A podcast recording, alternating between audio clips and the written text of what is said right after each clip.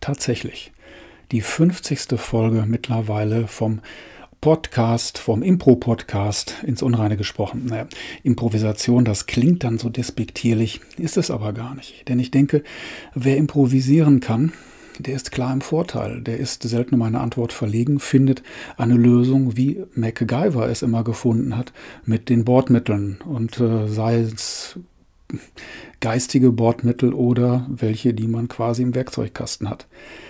Herzlich willkommen zur Jubiläumsfolge von Ins Unreine gesprochen. Boah, ist das anstrengend. Nein, ist das eigentlich gar nicht. Es kann auch kinderleicht sein. Und das bringt mich direkt zu einem, zu dem ersten Thema, weil zwei hätte ich heute, über die ich sprechen möchte, nein, über die ich spreche. Und das eine hat was mit Kindern zu tun. Tatsächlich, wer mich kennt, äh, der wird es wissen. Wer mich noch nicht kennt, wird es gleich erfahren. Ich führe ab und zu Gruppen über die Berge und zwar über die Alpen. Und am liebsten tatsächlich, das hat sich so entwickelt, äh, Gruppen mit Kindern. Also nicht Kindergruppen, sondern Familien mit ihren Kindern.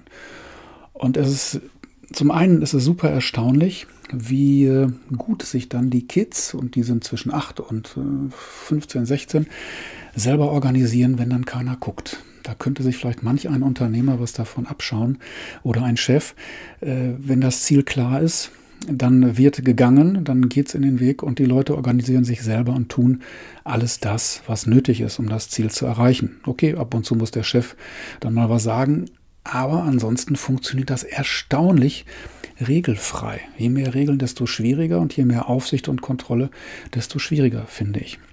Und da komme ich zu, der, zu einer Erfahrung, die äh, ja, mich die hab ich, das habe ich erst später irgendwie gemerkt, äh, welchen Eindruck das gemacht hat. Jetzt muss man sich das mal vorstellen. Nein, man stelle sich das vor. Die Kids laufen dann so wie an der Perlenschnur oder wie der Rattenfänger von Hameln mit seinen äh, jungen Leuten hinterher. Und dann geht das so los. Einer sagt, ja, wir bauen uns einen Pool. Au ja, und da kommt dann eine Luftmatratze dazu. Oh ja, und zu der Luftmatratze dann noch ein Gerät, das gekühlte Getränke ausgibt. Oh ja, und die gekühlten Getränke sind dann, das ist dann Cola, Fanta und das Übliche. Oh ja, und dann gibt es noch so einen Schalter, der aus dem Pool eine Eisfläche macht zum Schlittschuhlaufen. Oh ja, und so. Da kriege ich die Kurve zum Impro-Theater, da gab es dann auch oder gibt es eine Technik, dieses Ja und, das Erweitern, nicht zu sagen Ja, aber, das aufzunehmen, was der vorherige oder was in die Runde geworfen wurde und es weiterzuentwickeln, ohne die Kreativität zu bremsen, ohne zu kritisieren, äh, ja, ohne jemanden zu werten. Das ist erstaunlich, erstaunlich einfach. Die Kids machen das einfach so. Die machen das einfach so. Das hat den, gut, vielleicht haben sie es irgendwo gelernt, und wenn Sie es gelernt haben, werden Sie es im Laufe Ihrer Zeit der Erziehung, der Bildung irgendwann wahrscheinlich wieder vergessen. Dann kommen nämlich die Grenzen. Ja, aber weißt du denn, was das bedeutet? Dann kommen irgendwelche fiktiven, ausgedachten Grenzen, ressourcenartig, kreativitätsmäßig. Und schon geht das Ganze den Bach runter, wie ein Pflänzchen, das keine, kein Wasser mehr bekommt. Und das ist die Metapher heute mit diesem Kindlichen, was wir schon mal alles wussten. Das können wir. Ich glaube, die meisten von uns können das, haben es dann irgendwann vergessen, dann vergessen, dass sie es vergessen haben. Und dann brauchen wir dann ähm, Führungskräfte, Seminare und Kreativitätskurse, um das wieder hinzubekommen. Und das wird schwer, wenn das so eingetrocknet ist. Dabei hilft tatsächlich Improvisationstheater, weil da lässt sich das dann üben, frei von den Grenzen. Und das ist die eine Botschaft, die ich mitgeben möchte für heute, diese, diese eine Erfahrung, dieser eine Aha-Effekt. Und das ist ja auch nicht neu. Es steht, glaube ich, schon in der Bibel. Ich weiß nicht genau wo, so bibelfest bin ich nicht. Werdet wie die Kinder. Ich weiß auch nicht, wer es gesagt hat und in welchem Evangelium. Ist auch nicht so wichtig. Das ist die Botschaft, sich bei den Kids mal was abzugucken, was Kreativität, Leichtigkeit angeht und vielleicht auch Selbstorganisation. Das äh, wäre die Botschaft für heute. Und na, das gab ja noch eine zweite. Was war denn die zweite? Stimmt.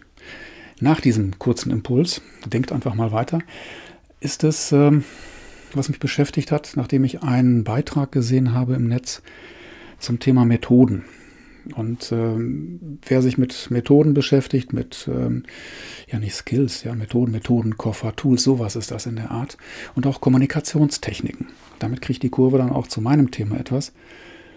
Diese Person sagte, ähm, das ist nicht immer gewaltfrei, wenn man jemandem seine gewaltfreie Kommunikation quasi aufzwingt.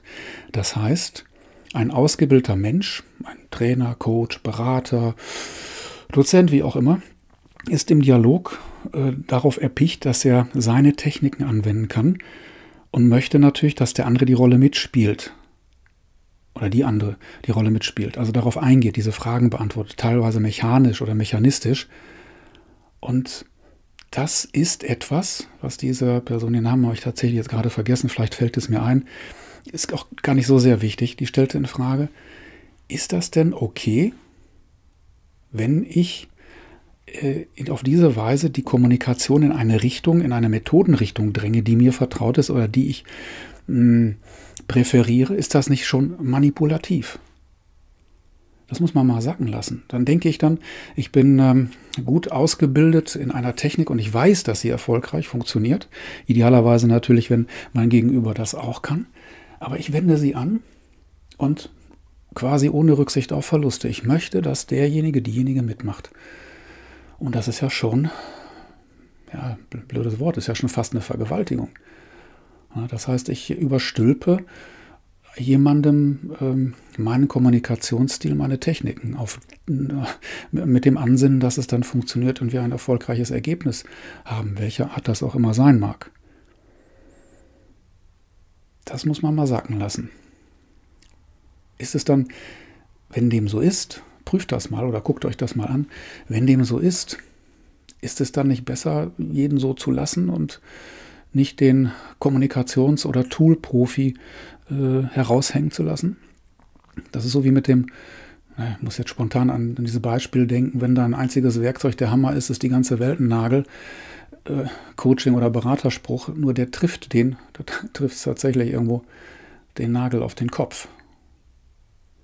Wenn, ich, wenn das mein einziges Werkzeug ist, dann äh, nehme ich dem anderen ja irgendwie die Möglichkeiten. Und ich glaube, dass dann auch das Ergebnis nicht besser wird, weil für mich vielleicht eine, ein Korridor der Möglichkeiten, ein Möglichkeitenraum, der recht groß ist, für die andere Person, die anderen Personen eben nicht und schränkt dann möglicherweise die Fähigkeiten dieser Person ein, diese, diese Skills und auch, ähm, ja, auch, auch Lösungen und, und, und deren oder dessen Möglichkeiten. Und dann wird das irgendwie, geht der Schuss dann nach hinten los. Also vielleicht ist der Hinweis an dieser Stelle, vorsichtig damit umzugehen. Wenn ich jetzt glaube, dass ich ein tolles Tool, eine tolle Methode gefunden habe und die dann wirklich minutiös anwenden muss, um den anderen zu meinem Glück zu zwingen. Ja, das ist ein gutes Wort. Den anderen, die andere zu meinem Glück zu zwingen. Das kann es dann eigentlich nicht wirklich sein. Apropos nicht wirklich sein, das soll es dann sein mit dieser heutigen 50. Jubiläumsausgabe, verhältnismäßig kurz und knackig. Ist ja quasi auch ein Impuls nicht? in der Form. Bleibt mir gewogen, stellt Fragen, bietet euch als Interviewgäste an, liked und shared den Podcast werft Themen ein. Ich freue mich von euch zu hören und ähm, ja, sagen wir auf die nächsten 50 Folgen mindestens. Tschüss, euer Bertolt Raschkowski von Ins Unreine gesprochen.